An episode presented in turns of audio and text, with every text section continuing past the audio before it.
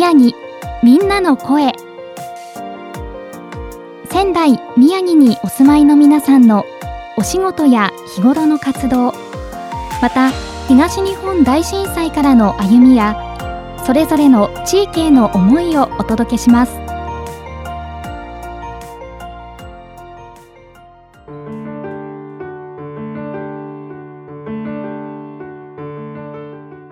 この時間のゲストをご紹介します。明治学院大学4年小松理音さんをお迎えしました。よろしくお願いします。よろしくお願いいたします。明治学院大学つまり今現在は東京にお住まいということなんですね。はい。はい。地元がこちらなんですか？はい。地元が仙台市の長町にあります。はい生まれも育ちも仙台ということでしょうか。はい、はい。えー、ということは、まあ、今現在4年生ということなので大学進学を機に上京されたということですか。はいそうです、はい、いかがですか。もう3年ちょっと経ちましたけれども東京での生活というのはそれこそ最初すごく寂しかったりもしたのですが、まあ、一人の生活に慣れてきたりあとアルバイトをよくしているので、まあ、そこの関係で結構仲良くなったりっていう風な形で楽しく過ごしております。はい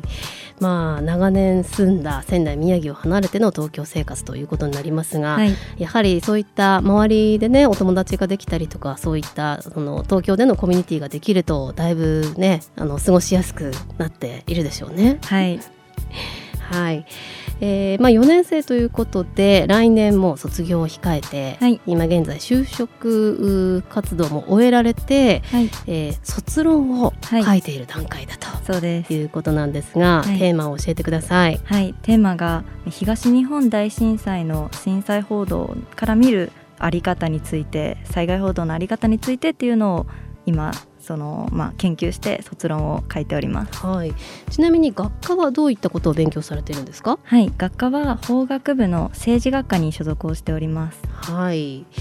ということはまあ非常にこうなんかこう難しそうな イメージが あります。政治学科ですけれども、はい、まあ社会系ということになりますかね。そうですね。私の学科自体が、まあ、その政治分野ってすごく広いので、まあ、その中でもメディアの扱い方だったりっていうのもすごく勉強する学科なので、まあ、その関連でその報道について調べようと思いました、はい、メディアに対してこう勉強してみたいなと思ったのはどういったきっかけだったんですか？はい。それこそ本当に昔からテレビっ子だったっていうことがあったので、まあ、そのテレビだったりあとは大人になってからそれこそ東京に行ってからなんですけどもすごくラジオを聞くようになりまして、はい。まあ、そこからそのラジオだったりテレビっていうそのメディアに興味っていうのをすごく持ちました。今で言うと本当にまあテレビラジオ以外のそのメディアってたくさんありますけれども、はい。それこそ YouTube だったりとか、はい、動画配信系のものたくさんありますが、はい、その中でもそのまあテレビラジオをまあ好んで見たり聞いたりされてたのっていうのは何か理由がありますか、そうですね、まあ、それこそすごくその YouTube とかっていうものもすごくクリエイティブな側面っていうのがあって面白いのですがやはりそのテレビとかラジオならではのやっぱ情報の正確性だったり、まあ、そこから来るそこエンターテインメントっていうものにすごく興味だったり楽しさを覚えたっていうのがきっかけだと思います。好きなジャンルの番組はございますか？それこそバラエティーがすごく好きなので、はい、もうすごくバラエティーばっかり見てしまいます。そうですか、はい。そういった道に進みたいなって思うところもあったんですか？あもちろんそれもあってそれこそ番組制作みたいなところにその就職活動の時にエントリーしたりもしてました。はいあとは卒論の制作が控えているということで、はい、その卒論のテーマについてもねお聞きしましたが、はい、卒論について詳しくお聞きしていきたいと思いますが、はい、テーマを改めてご紹介いただけますか？はい、と震災東日本大震災の報道から見る、まあ、震災報道のあり方だったり、また災害情報報道のあり方について研究しております。はいえーまあ、その学部の方でも、えー、メディアについて学んでらっしゃるということですが、はい、その中でも卒論のテーマにその震災、えー、関連のものを選んだというのはどういったことがきっかけだったんでしょうか？はい。それこそ3月に少しちょっと大きい地震があったと思うんですけども、はい。はい、まあ、その時にテレビその時東京にいたんですけども、まあ、テレビを見ていてなんかすごくその報道の仕方だったり伝え方になんかその何て言うんですかねその機械的ではないというかすごく感情を込めて話しているなというふうにその時感じてまあ、それがその幼い時に見たその東日本の大震災の時と比べてすごくなんか報道の在り方に違いが出てるんじゃないかなと思ってそれが疑問に思ったのがきっかけになっております。3月16日に大きな地震がありまして、はい、その時にやはりねあの震災の時の揺れを思い出したという方は大勢いらっしゃったかと思います。はいえーまあ、東日本大震災当時というのはもちろん仙台にお住まいだったわけですよね。はい、はい、えー、そしてまたあの時を経てだから11年経ったということですが今年、はい、えー、まあ、別の東京という地で改めてそのまあ地震。ただその時の3月16日の揺れというのは東京では感じなかったですか、はい感じたのですがまあそこまで大きいものというよりかは、まあ、でもちょっと長かったのでおこれはあの時のに感覚に似てるなっていうふうには感じました。なるほど。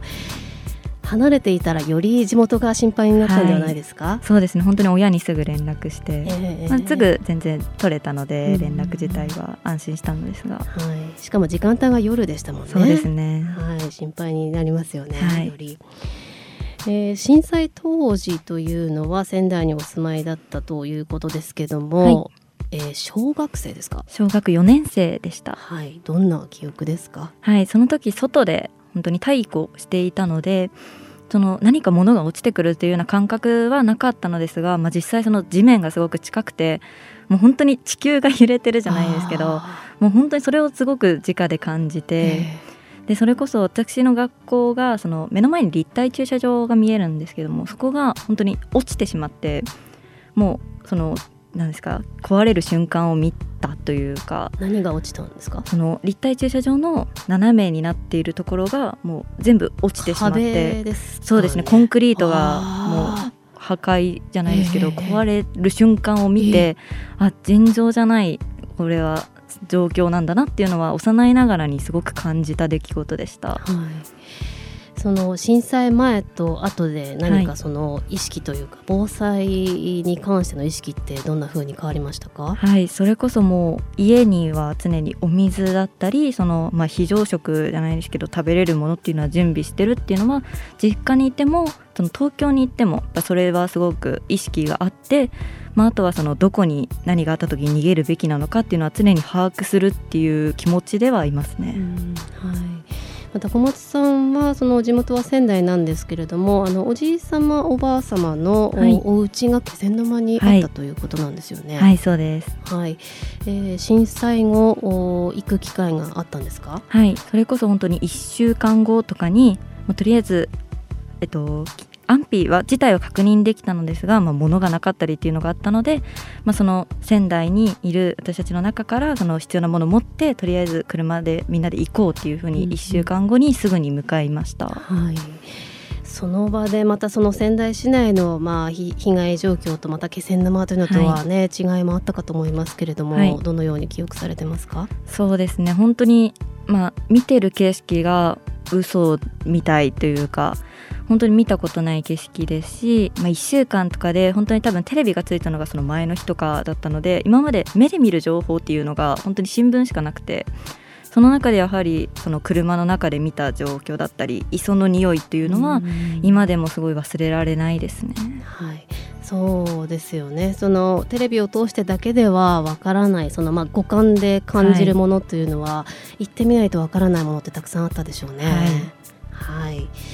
まあ、そんな体験も踏まえて今現在東京にお住まいということですけれども、はい、例えばその東京で新しくできたお友達だったり、周りの皆さんにその震災の時のお話っていうのを聞かれることはあるんですか？はい。すごくやっぱ聞かれることもあるし自ら結構話すことにしてます。あどんなことをこう主にお話しされてますか？はい、それこそその私のまあ祖父母の家での状況の話でしたり、私自身がその1週間以上そのライフラインが止まってる中でどうやって生活してのいたのかっていうのは結構積極的に私は話すようにしてました。はいもちろんあの、ね、県外にお住まいの皆さんだとそこまでこう細かいその当時の状況というのは、ね、知らない方多いと思いますけれども、はい、皆さんどんな反応ですか？いや本当に多分衝撃を受けるっていうのが一番だと思うのですが、まあ、その中ですごくやっぱりすごいねって言われることも多いし、まあ、それ以上にやはりその本当に安安全でよかったじゃないけどもう本当になんか私の身の安全をしてくれるっていうすごく本当にいい友達を持ったなっていうふうにその時は思いましたね。まさしくでもその体験したことがない皆さんのためにどんなことを伝えていきたいですか、はい、はい、それこそ本当に、まあ、その生きるためのに身を自分の身をやっぱ自分で守るっていうのはその時すごく感じたので、まあ、その常に取っておくべき情報はこういうことが必要だとか、まあ、これぐらいのものがあった方がいいとかっていうのは、まあ、常にそうですね話しております。はい、やはり実際にその体験された方のねお話を聞くと周りの皆さんもちょっと行動とか変わってくるかもしれないですよね。はいそれこそ大きい地震があった時とかは、まあ、すぐに私は一人暮らしをしているので友人が連絡をくれたり、まあ、例えばちょっと台風とかも多分あったと思うんですけどもその時も怖いならうちの家来ていいよ実家一緒にいようとかっていうふうにすごい声がけしてくれる友達がいるなっていうのはすごく感じました。そうやってね皆さんでその協力し合って、はい、まあ、困った時は本当にお互い様じゃないですけどねあのそういったその横のつながりだったりとか、はい、まあ、お友達ももちろんですしその地域のね皆さんだったりとかあの隣近所の皆さんっていうのとこういざという時にねあの力を合わせて協力していけるように普段からその顔の見えるお付き合いっていうのは重要になってきますよね。本当にそうですねそれはすごく感じました。はい、なかなかねあの仙台に住んでいてももしかしたら難しい部分もねあるるかもしれませんけど東京にその移られてから、はい、その周り周囲の方とのつながりっていうのはいかがですか？そうですね。本当にやはりその一人暮らしになるとまあ、その自分で身の安全も守んなきゃいけないしもちろん防災の面であって犯罪の面もあるので,、はいそうですね、本当にそこのバランスっていうのはすごく難しいんですけども、やはりそのやっぱり友人の存在っていうのは大きくて、はい、その本当にお母さん友人のお母さんとかが私をも娘のように扱ってくれて、はい、本当に何か困ったことがあったらすぐ言ってって、コロナ関連でも熱出たらすぐ言うんだよとかっていうのも言ってくれて、はい、本当にいい友達を持ったなって思います。それは心強いですね、はい、はい、もう東京の母のような。本当にそうです。そうですね。はい。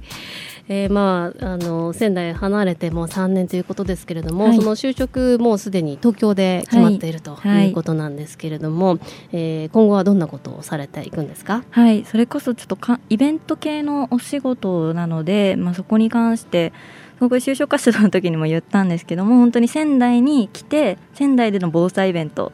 だったりっていうのをすごく開催したいっていう気持ちがあって、はい、まあ、やはりそれってすごいやっぱ今後も絶対起こり得ることだし、えー、まあ、そのためにはすごくそういう活動を定期的に行うってことはすごく大切だと思うので、まあ、経験した以上はこう何か次の活動だったり次のそういうなんだ災害があった時にこう力になれることはしたいなというふうに思っております。はい。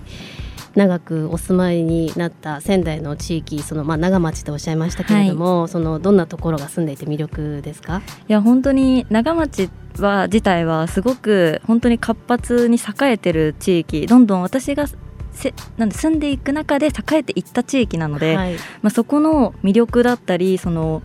そのなんだろう力強さじゃないですけどもすごいその盛り上がっているっていうのがすごく魅力だと思います、はい、本当にね新しい街どんどんマンションもねたくさん建ってますし、はい、非常にこう生き生きしている街ですよね。そうですね。本当に帰ってくるたびに景色が違うっていうような状況なので でね、はい、それ見るたびにすごいこっちも元気になると言いますかいいはい、いいなって思ってます。そうですね。はい、はいということで、まあ、来年ね卒業それから新しく社会人に、ね、なられるということですけれども、はい、あのぜひ今後のご活躍も期待しております。ありがとうございます。えー、この時間は明治学院大学4年小松理恵音さんをお迎えしました。ありがとうございました。ありがとうございます